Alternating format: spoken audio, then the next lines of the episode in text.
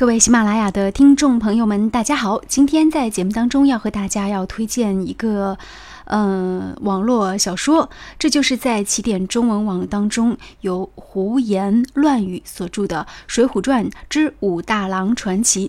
目前呢，这是一部二零一七历史新纪元征文的参赛作品。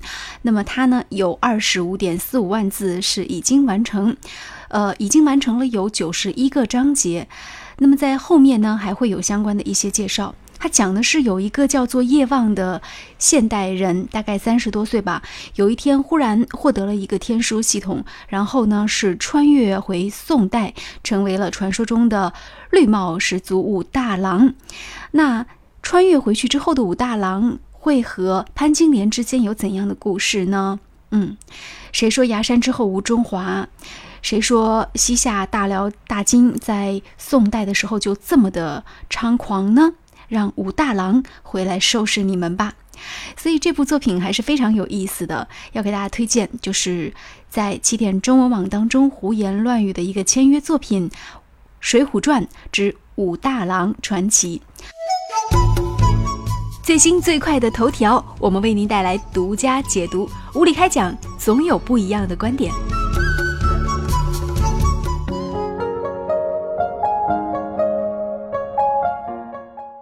那今天在节目当中呢，也要和大家来介绍一下，因为在这个武大郎传奇当中，可能很多人会非常关注武大郎，但是我们也要和大家来说一说，那除了小说中的潘金莲，在历史当中真正的潘金莲到底是怎样的一个女子呢？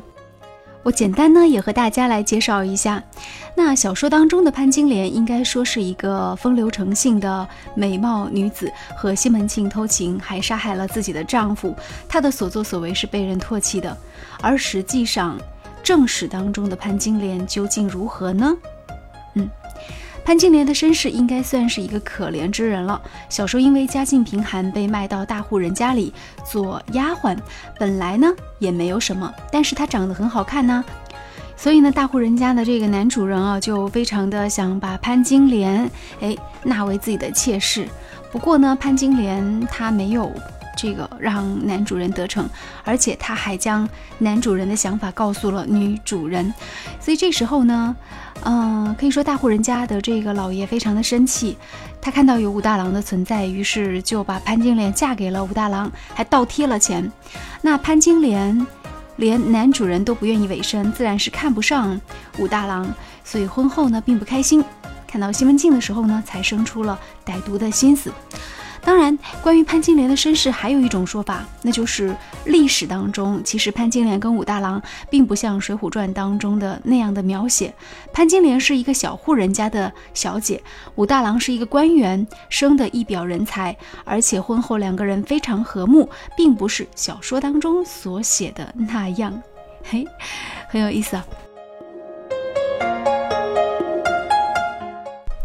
今天在节目当中也和大家来推荐一个很有意思的文章，就是除了丑，潘金莲不喜欢武大郎，还有一些不能够忽视的原因。嗯，那我们想和大家来研究和讨论一下，就是潘金莲为什么不喜欢武大郎呢？他仅仅是长得丑吗？其实结过婚的人都知道。在漫长的婚姻生活当中，其实长相也没有那么重要，因为天天看，再美也会审美疲劳，再丑也会变成一种习惯。那为什么呢？难道是因为穷吗？我想问一下，就是武大郎真的是很穷吗？其实武大郎还是蛮会赚钱的。我们首先看一下他的房子，他有两层的房子临街。不然呢，潘金莲挑帘子也不会砸中路上行人西门庆的头，而且呢是在衙门当差的武松住过一段时间，那证明这个房子它其实离县政府不远，也是处在一个中心地带。所以呢，应该说武大郎是一个有房子的人。我们再来看一下房子的结构。武大郎家里面相对来说还是比较宽敞的，还有一个个人工作室，也就是武大郎做这个烧饼的地方。那武大郎还会安排武松住处，收拾另外一间卧室，哎，放得下一张床，还有火炉等等。而且这栋小楼和其他人家是连在一起，叫做连体别墅。宋代呢是出了名买房难、买房贵的朝代。著名的文人欧阳修曾经写过一段诗歌，当时他已经是当了很大的官儿了，呃，相当于国家直诉法院的院长，但是只能在开封租一个破房子住。他还曾经写诗发牢骚说，这个破旧的房子每逢下雨就会进水。所以武大郎能够在阳谷县中心地段能够有这样的一栋地段极佳的别墅，你还说他穷吗？不要忘了，武大郎是清河县人，他老家还说不定有一个永久性的产权房。我们再来看一下武大郎平时花钱，比如说卖梨的运哥向武大郎揭发这个潘金莲、西门庆的奸情，武大郎请他到馆子里吃了一通，取出了一叠钱，说：“兄弟，我有两贯钱，我把你，你到明早早早在巷子口等我。”随后呢，武大郎又付了酒钱。这一段至少可以说明两个问题：第一，武大郎随身携带的钱应该不止两贯钱；第二，武大郎有支付两贯钱的这种好处费的实力。两贯钱是多少钱呢？换算成银子就是二两银子。《金瓶梅》当中，西门庆开的绸布店店伙计每个月工资就是二两银子，也就是说两贯钱。所以武大郎不是你想的那个非常穷的小摊贩，而是呢在市中心住着别墅，随时可以打赏一个月工资这样的隐形土豪。所以潘金莲到底是因为什么不喜欢武大郎呢？嗯。因为武大郎有一点缺陷，恰恰就是在生活当中，可能女人很看重的一点，比如说武大郎每天都穿同样的一件衣服呀，他是那种一年三百六十五天会穿工作服的男人。嗯，潘金莲就是一个沉迷于手工艺和古典音乐的文艺女青年，而武大郎只知道天天去卖他的炊饼。嗯，武大郎娶的如果不是潘金莲。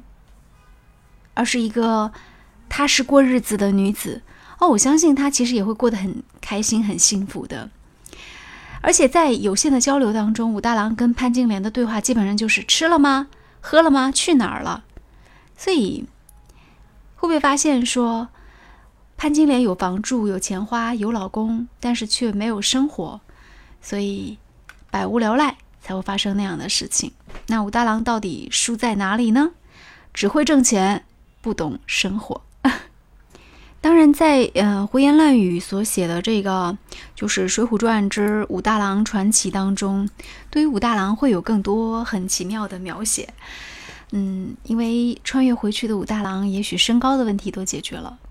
如果带着系统可以穿越回去的话，然后他又会指导潘金莲在古代开一个超市的话，大家想想看，在超市里会卖什么东西呢？那最新的章节，呃，更到九十多章，胡言乱语就写到是潘金莲开超市的情况，很有意思哦。而且他的超市因为系统的帮助，会可能会出现一些在宋代没有的东西。嗯，会出现什么呢？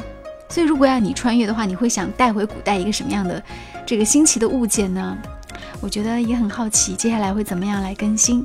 所以，推荐起点中文网，大家也可以去订阅胡言乱语的这部小说，名字叫做《水浒传之武大郎传奇》。好，今天我们的推荐就进行到这里，上下左右点一点，无理开讲，我们再相遇哦。我是李杰，拜拜。